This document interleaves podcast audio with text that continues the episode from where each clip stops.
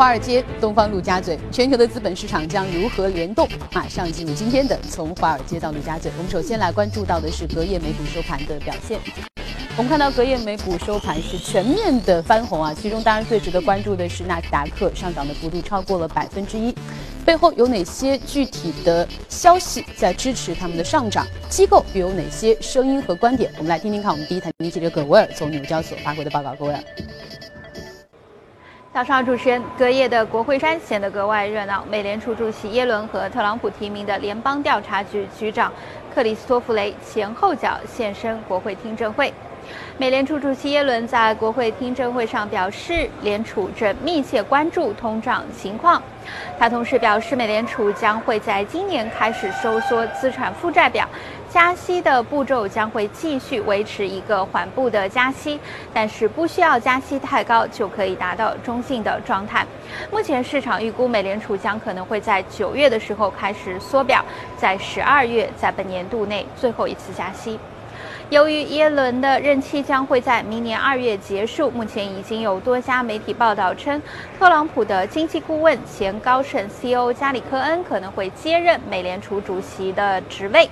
对此呢，耶伦表示自己将会履行完毕当前的任期，对未来的可能性，他则不置可否。据了解呢，一般情况下，美联储主席都会在八月份的时候获知自己的去留情况。而在个股方面呢，亚马逊超级会员日 Prime Day 落下帷幕，公司宣布营收创下纪录，同比上涨百分之六十，亚马逊的股价盘中上涨超过百分之一，重回一千美元大关。主持人。谢谢格威尔。这个隔夜的美国国会山如此热闹，那么隔夜的欧洲股市也依然非常的热闹。我们看到是全线飘红的状态，而且涨幅都超过了百分之一，非常的值得关注。背后哪些消息在支撑他们的上涨？让我们来连线到我们一财驻伦敦记者薛娇。薛娇你好。好的，主持人，欧洲股市在周二跌至近三个月的收盘新低后，周三出现了高开高走，主要受益于能源和矿业公司股价的上涨，以及随着财报季的开始，欧洲几家主要的奢侈品集团业绩良好，进一步推升了股价。截至收盘，欧洲斯托克六百指数上涨百分之一点五二，报三八四点九零。英国奢侈品牌巴宝莉集团发布报告称，第一季度潜在收入增长达到百分之三，受益于中国大陆强劲的需求以及在英国市场持续良好的表现，推动巴宝莉股价一度上涨约百分之五点八，进而推动英国富时一百指数盘中上涨约百分之一点五。昨日，欧盟首席谈判代表巴尼尔就退欧谈判进展召开了新闻发布会。会上，巴尼尔表示，欧盟没有拿退欧费要挟英国，但退欧费是建立信心的必要条件，英国必须认可对欧盟现行财政的义务。此外，巴尼尔还表示，在进入贸易谈判第二阶段前，需要在英国退欧的三个首要问题，也就是公民权利、金融解决方案以及北爱尔兰边境等问题上取得进展。但在欧盟公民权利这一方面，目前双方仍存在明显的分歧。主持人，好的，谢谢薛娇。这个隔夜的欧美股市啊，涨得如此之好，给我们今天的一天带来了好心情。那么，到底接下来今年下半年的美国股市走势如何，又有哪些看点？我们坐下来和我们的嘉宾好好聊。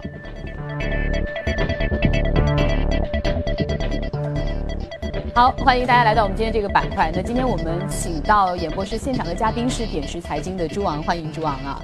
呃，朱昂，其实我们说发现这个从这一两周开始啊，大家说到这个欧美股市有一个呃。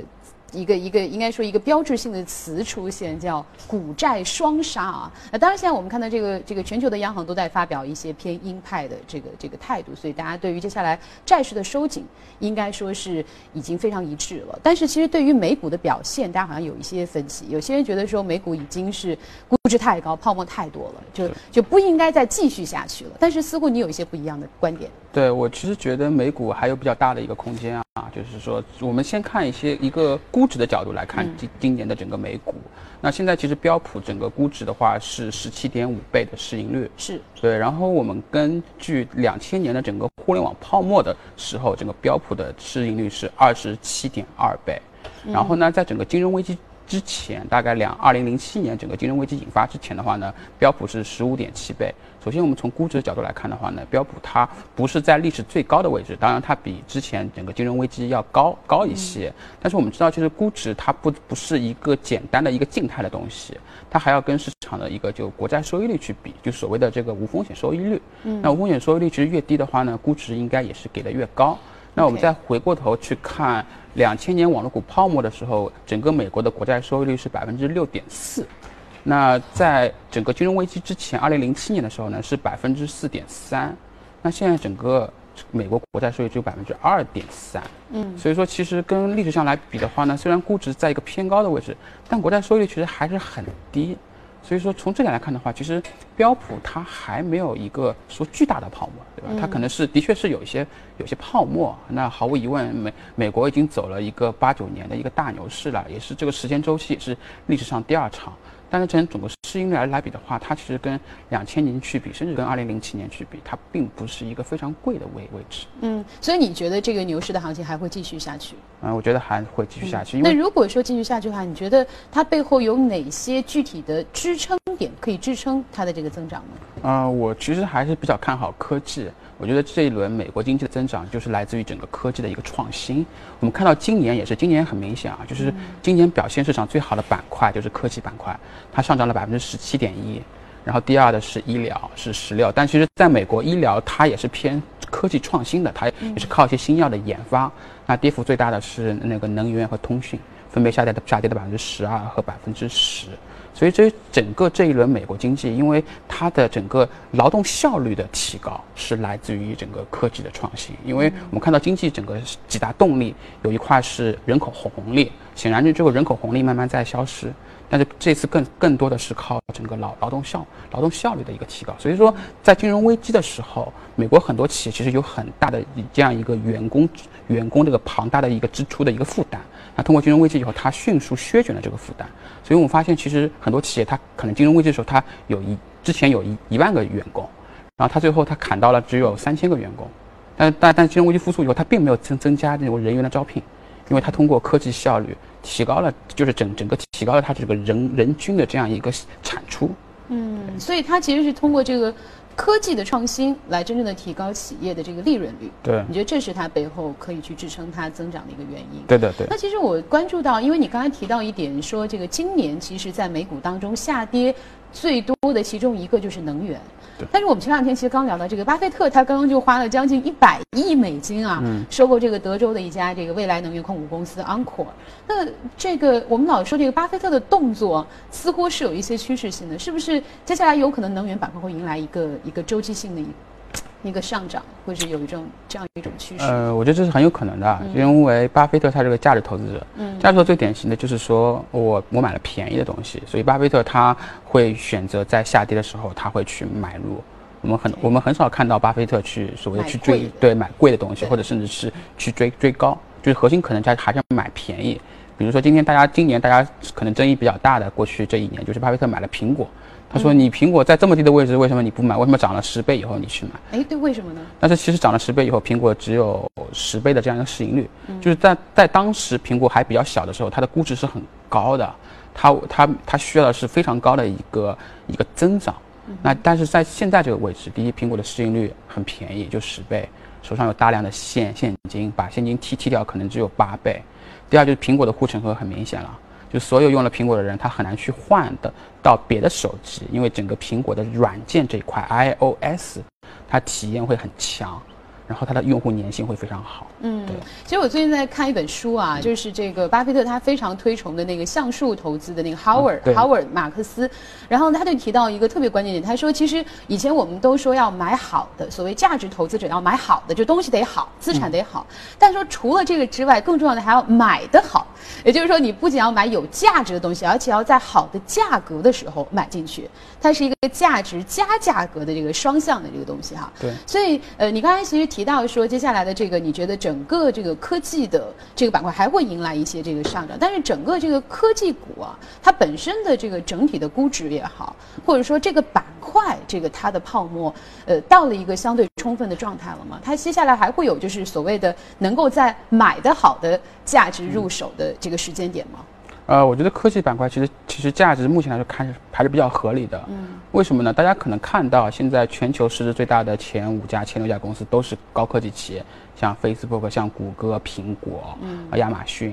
但是如果我们从市值占比的角度来看的话，整个现在科技占整个全全美上市公司市值是百分之二二十二。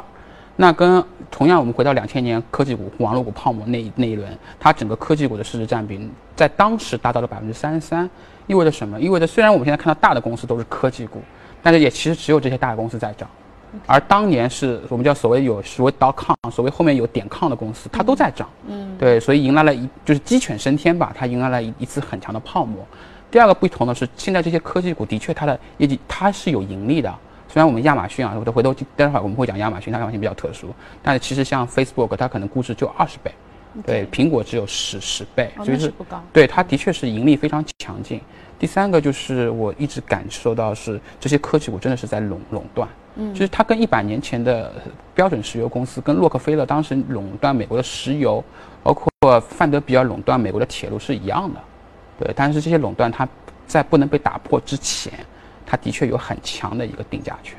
哎，对，其实你说到这个垄断哈，其实我们发现这个美国特别喜欢出一些所谓的这个反垄断的一些情况。以前在电影行业当中也是啊，就是你这个所谓的这个院线，如果和制片公司是在一起，他会觉得你自己的制片的电影，然后自己的院线可以去播出，那你不就垄断了吗？所以他要所谓的这个反垄断，就你制片公司不能和院线联合。但是后来经过了很久的这个抗争，又被打破了啊。那后来其实我们发现，在这个能源行业也出现这个反垄断。你觉得这个互联网领域当中有可能会接下来出现反垄断吗？其实我觉得会比较难。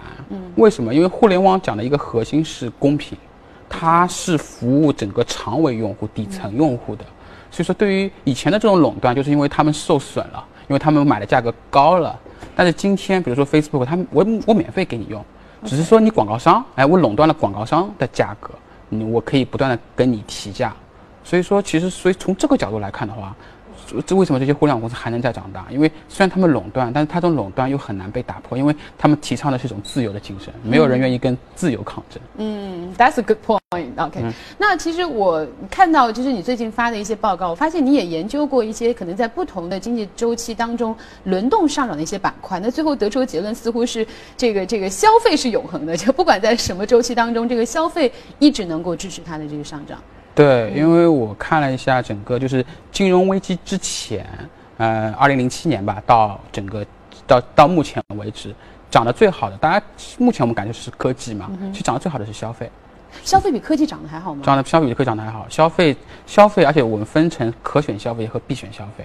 就是说，举个例子，比如说什么是可选消费，什么是必选消费？可选消费就是说，比如说我们去买杯咖啡，星巴克，对吧？我们我们是是可以选择今天喝的。哦，他对我是必选消费。对对对，那是必选消费。他可能对对很多人是可选消费。对对对对对，他他属于就就他属于可选消费。那必选消费呢？比如说超市。就是你，你再没有钱，你总去超市买点东西吃吧。牙膏总要啊，牙膏总要刷。对对对对对对，它它这个属于必选消费。嗯。所以可选消费的涨幅是最大的。嗯哼。然后一科技涨幅第二，然后必选消费涨幅第三。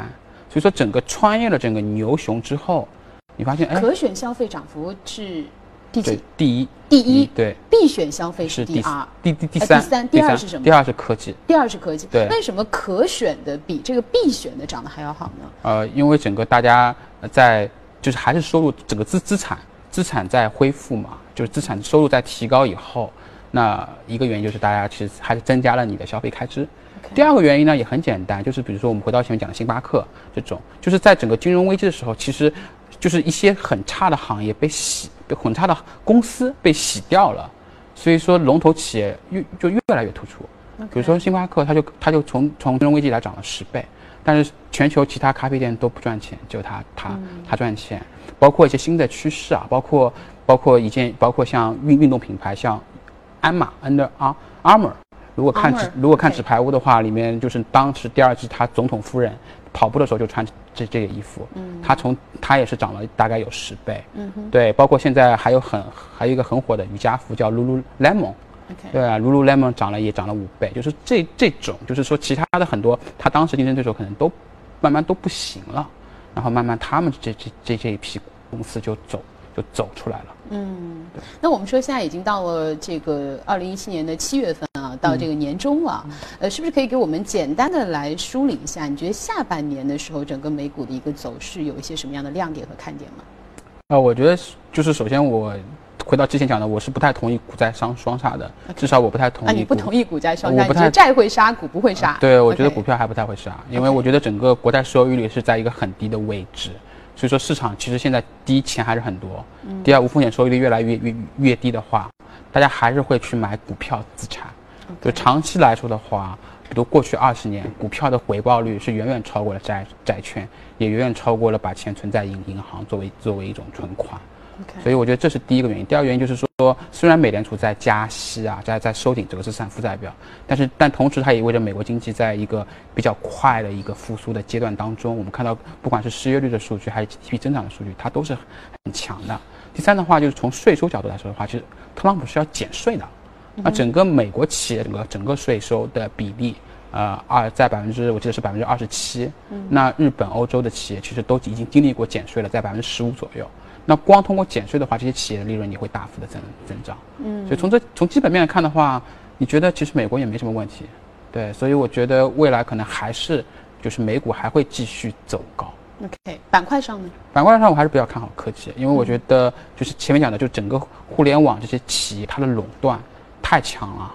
就是像我说的，像 Facebook、像谷歌、像苹果、像亚马逊这些公司，它整个在它全球化的，相对相当于全球化的一种垄垄断。Facebook 今现在它的用户数已经是超过了十三亿人口，所以就是他们就说扎克伯格是新一代的呃亚历山大大大帝，对吧？然后当时亚历山大大帝可能征服整个全世界，对，但是把 Face 扎克伯格通过 Facebook 也征服了整个全世界。嗯那其实未来的空间还是很大。嗯，那呃，另外，因为你刚才其实有提到过，就是你梳理一下之前就是上涨比较高的这几个板块，一个是可选消费，第二才是科技，第三是这个必选消费啊。那刚才说到这个，因为可选消费的上涨一部分是因为有很多的这些品牌在经济危机当中洗牌了，那最后剩下比如像星巴克这样一些很好的品牌，那它就留下来，所以它的这个增长空间很大。那接下来呢，你觉得在可选消费这块，它的表现会优于科技还是弱于科技？我觉得还是会弱于科技，嗯，因为科技的核心是它是个非线性的增长，就是我们看到一块也有增长了，但其实它有很多东西还没有爆发，嗯，比如说我们回到中国，对吧？这最近最最火的是王者荣耀。那那大家之前可能不知道腾讯可以出款爆款，但是你看现在这个情况一出，那它也跌得很厉害呀。对对，但是就是就是我的说它的是一个例子啊，但但是对它的流量成本太低了，嗯，所以说导致它可以不断的去创新，而且它试错成本会非常非常低。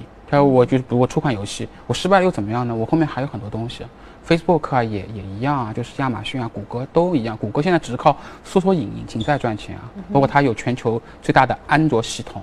它它还没有收费，它还有人工智能，它也没有收费，所以说它未来整个空间还是我觉得科技的整个空间还是很大。但是我觉得特点就是大公司会越来越越来越大，就是因为垄垄断，而且未来他们要继续增长的话，一定需要大量的用户数据。OK，而且只有用户数据只有大公司才有。嗯，所以科技的力量真的是不容小觑哈。那我们说了简单的盘点了一下这个今年的美股情况，我们再来看看今天我们要关注到的异动美股榜。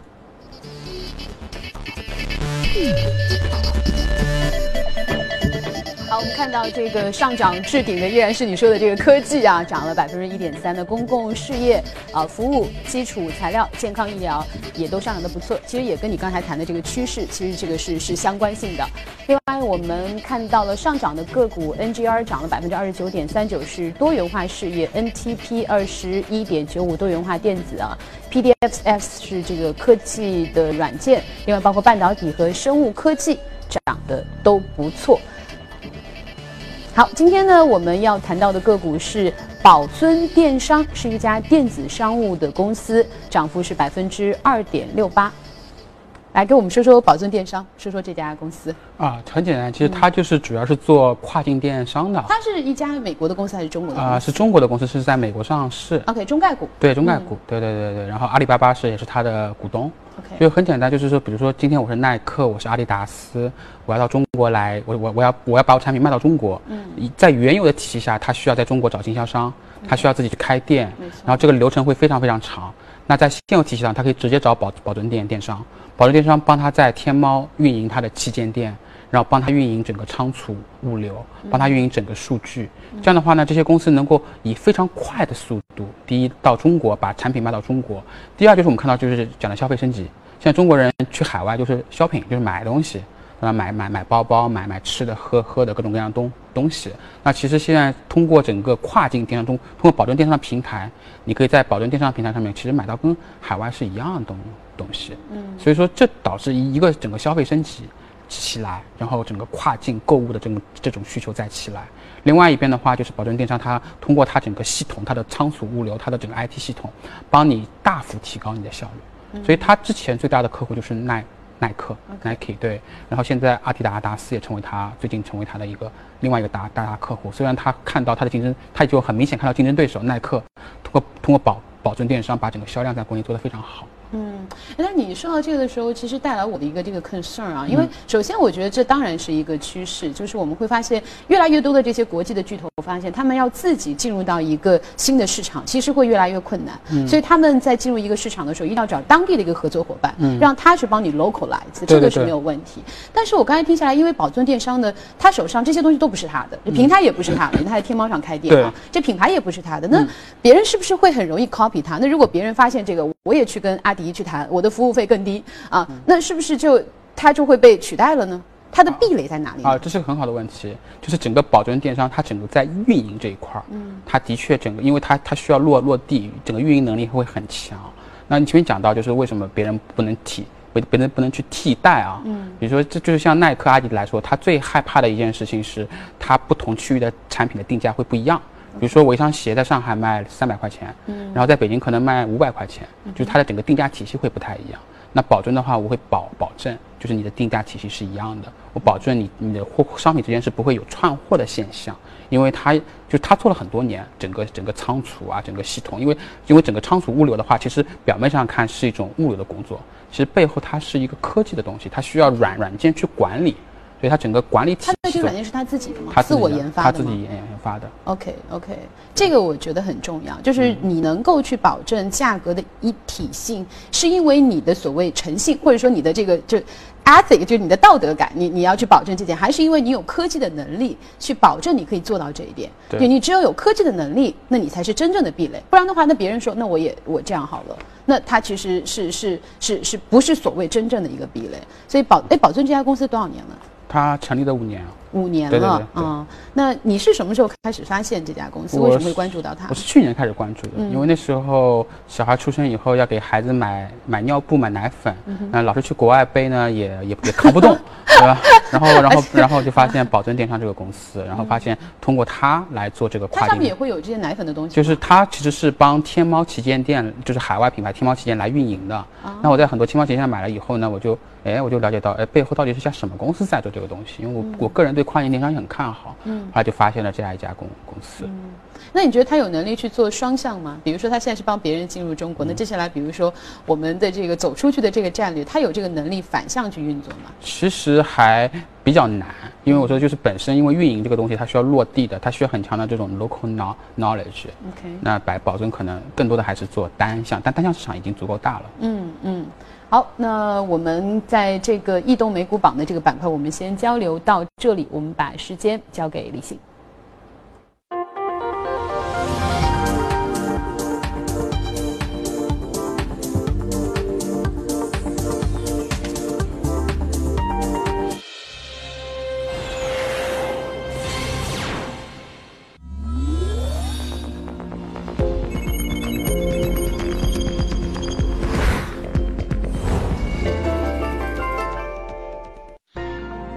享人生由你我带冠名播出。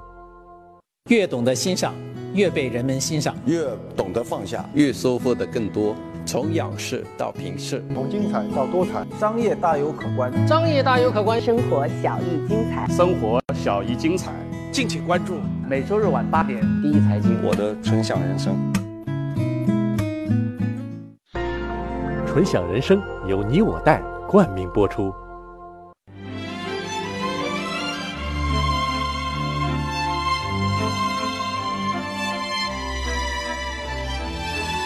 跨越三个世纪的经典，老凤祥。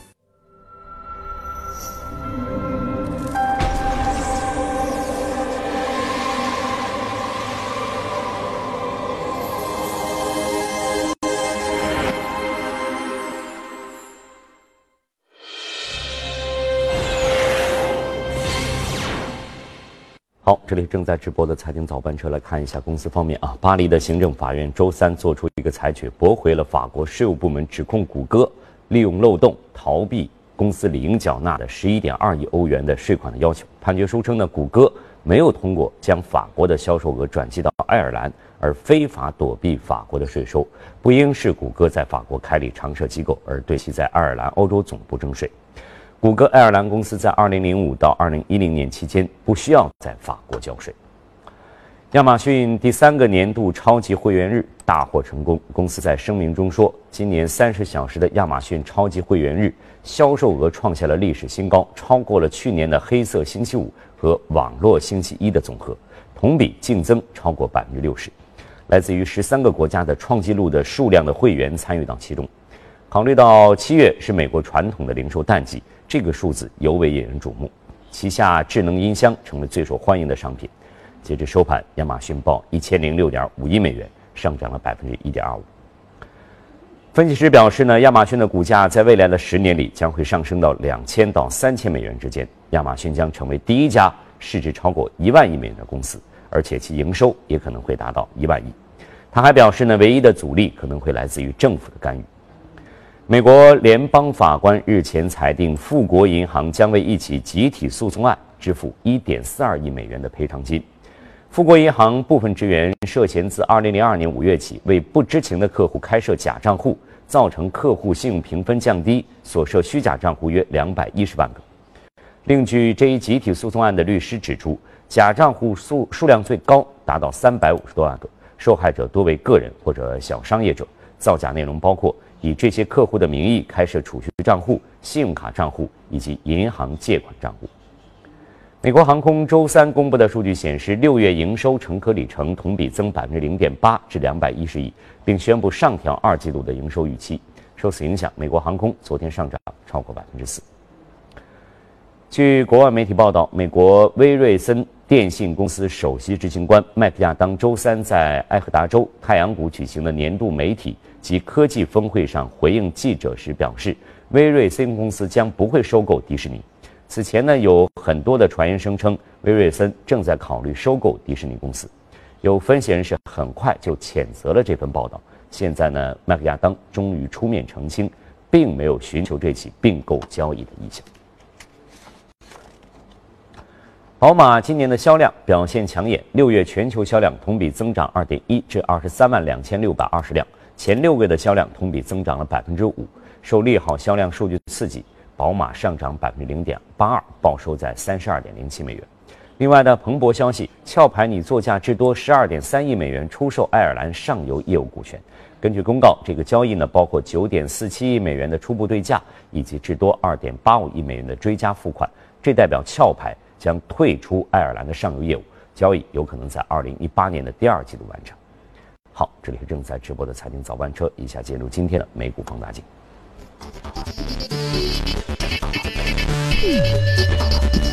好，欢迎回来，我们来看看今天的美股放大镜，我们要关注哪家公司？哇，是个我们非常非常熟悉的公司啊，Amazon 亚马逊。呃，上涨了百分之一点二五，但是更令人瞩目的是它的这个股价一千零六点五一啊，我美金啊，非常的吓人。那为什么这个今天呃这个呃朱王想要跟我们聊聊亚马逊？因为我想聊聊就是新零售，因为最近亚马逊有几个动作，一个是他收了 Whole Food。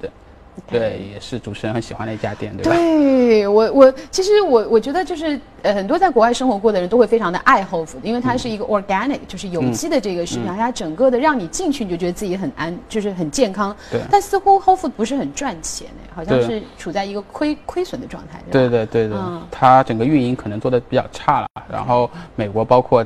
一些像 Costco 这种更便宜的会员制的，对，因为它东西蛮贵。对对对，沃尔玛的 Sam's Club 这种，它在它对它冲击比较大。当然，我们今天讲的就是亚马逊它收 Whole Food 的背后的一个原因啊。我们去年也看到亚马逊要做无人无人超市嘛，叫 Amazon Go。那他要做 Amazon Go 的话呢，他他可能不可能自己去建一家家超市。嗯。所以 Whole Food 的话，它这种实体店作为一个它线下的一个载体。OK。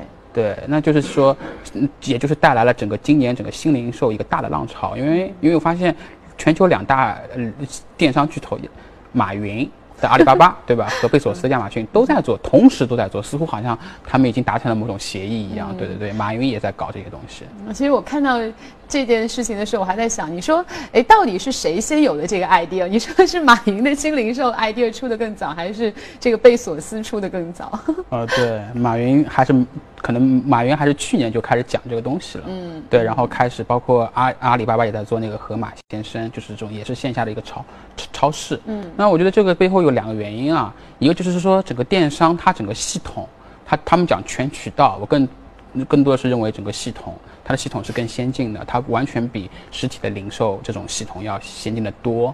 第二呢，就是说以前没有在做新零售之前的时候，实体零售的整个商家和客户之间是割裂的。比如说我是一家衣服店或者我是家超市，我只能告诉你店长我一天卖了多少多少牛肉。多少鸡蛋，多多多少可乐，多少水果，但是谁买的，我是没有数据的。那今天在整个新零售，整个整个无人便利店也好，亚马逊的 Amazon Go 也好，阿阿里的盒马生生鲜也好，就是所有的人的数据都是都是很清楚的显示，就是我有所有用户的数据，到底谁今天你去逛了这家店，你买了什么东西，它背后都有数据。那基于这些数据以后，它会推送很多很个性化的东西。我记得以前我们在美国读书的时候也是，就是我们会收到超市寄的那个叫 coupon，就是有对对对对对折折扣券，一本书很厚。其实很多东西都是浪费我时间，我很多东西不需要。对，那其实以后可以发送电子折扣券，比如说我每次我都是 personalized customized，就是这种个性化的折扣券。对对对，就我看你经常买什么，我就针对性的把这个折扣券给你就好了。对对对对，其实我回到前面讲的，之前主持人说你像你喝咖啡，你你你是你你是有 刚性需求必选对吧？其实其实星巴克在这两年已经在做这个东西了。就以前去星巴克的时候，它还会有。纸质的这个 coupon，然后你就是买一杯什么冰冰美式啊，或者拿铁。但是大家知道，喝咖啡很多的口味是不变的，嗯，所以有些人他就喝美式，有些人就喝拿铁，有些人喝 espresso。对，所以他会他会意大利人。对对对 对，所以星巴克通过移动支付，他就开始在美国的移动端，他会推荐个性化的推荐。比如说，他知道你每次都是喝美式。他就会给你推荐美式，可能便宜三块钱啊什么的。其实这也是新零售背后的意义。所以未来整个新零售在整个电商的环境下，可能每家超市是不一样的，卖的东西是不一样。因为每家超市它辐射的就是一个社区。我们也也知道，社区其实不同社区它的消费层次是不一样的。是啊，上海有些房子它是均价十万，它可能消费层次就高一点；有些有些房子可能均价是五万，它的消费层次就低一点。所以会导致每每个每个。每家实实体店，它的它的配货会不不一样，而不是说过去我去每家店都是一样的。嗯，那这样的话效率其实是会更高。那其实呃，我觉得其实无人商店大家最近挺关注的，因为前段时间其实淘宝的这个造物节上，大家也我们的记者也去体验了一下它这个无人的这个商店哈。呃，但是你觉得这它到底只是一个概念性的东西，还是说它接下来是真的有可能能在我们的生活当中全面的铺开呢？嗯，我觉得无人商店的第一步就是就是收银环节，它应该是能够实现无无人了。嗯，其实现在在美国已经其实挺多的，就是去很多店，就是它直接可以有一个，因为有一个二维码嘛，直接一扫，它有价格出来。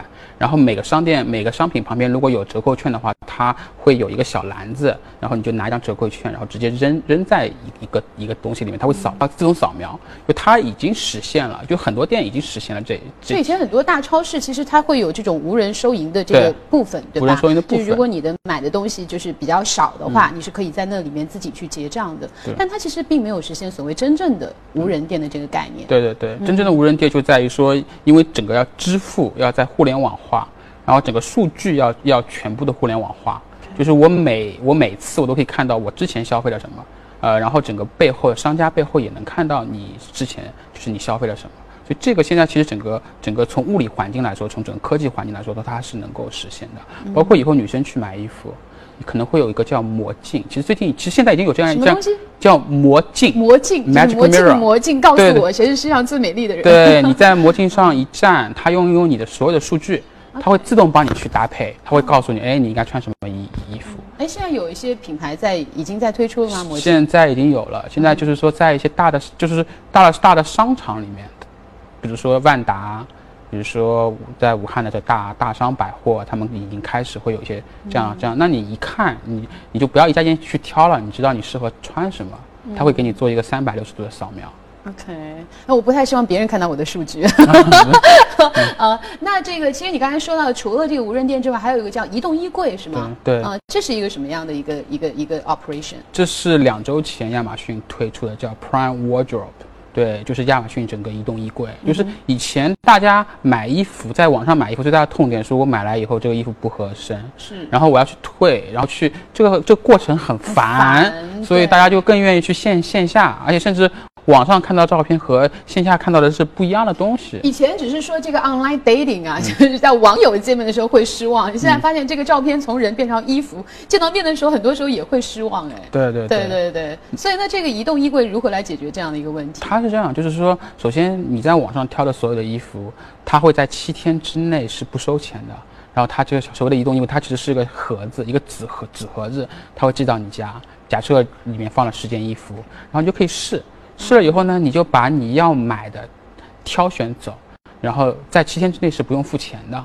所以说你你到时候付费的时候，你你就把你要买的那几件的钱结掉，然后不要的衣服呢，你就重新放在这个箱子里面，然后放到你们家门口。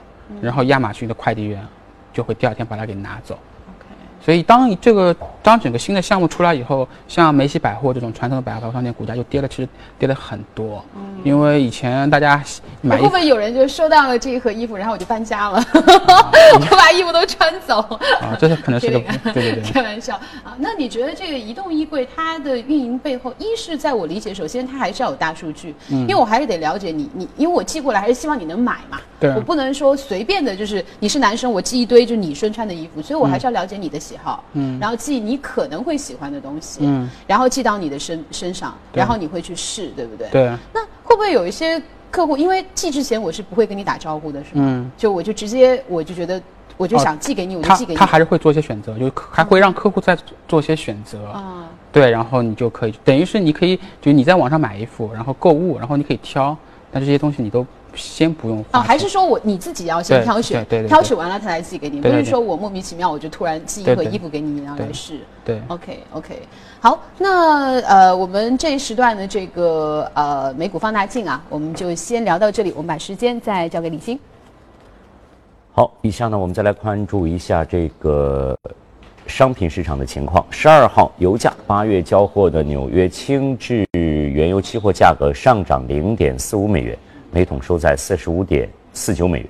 另外呢，欧佩克秘书长巴尔金多十二号表示，今年上半年形势非常复杂，各方都坚决执行相关的减产协议，但对石油需求的周期性减少，加上呢非欧佩克产油国供给反弹，特别是美国的页岩油复苏。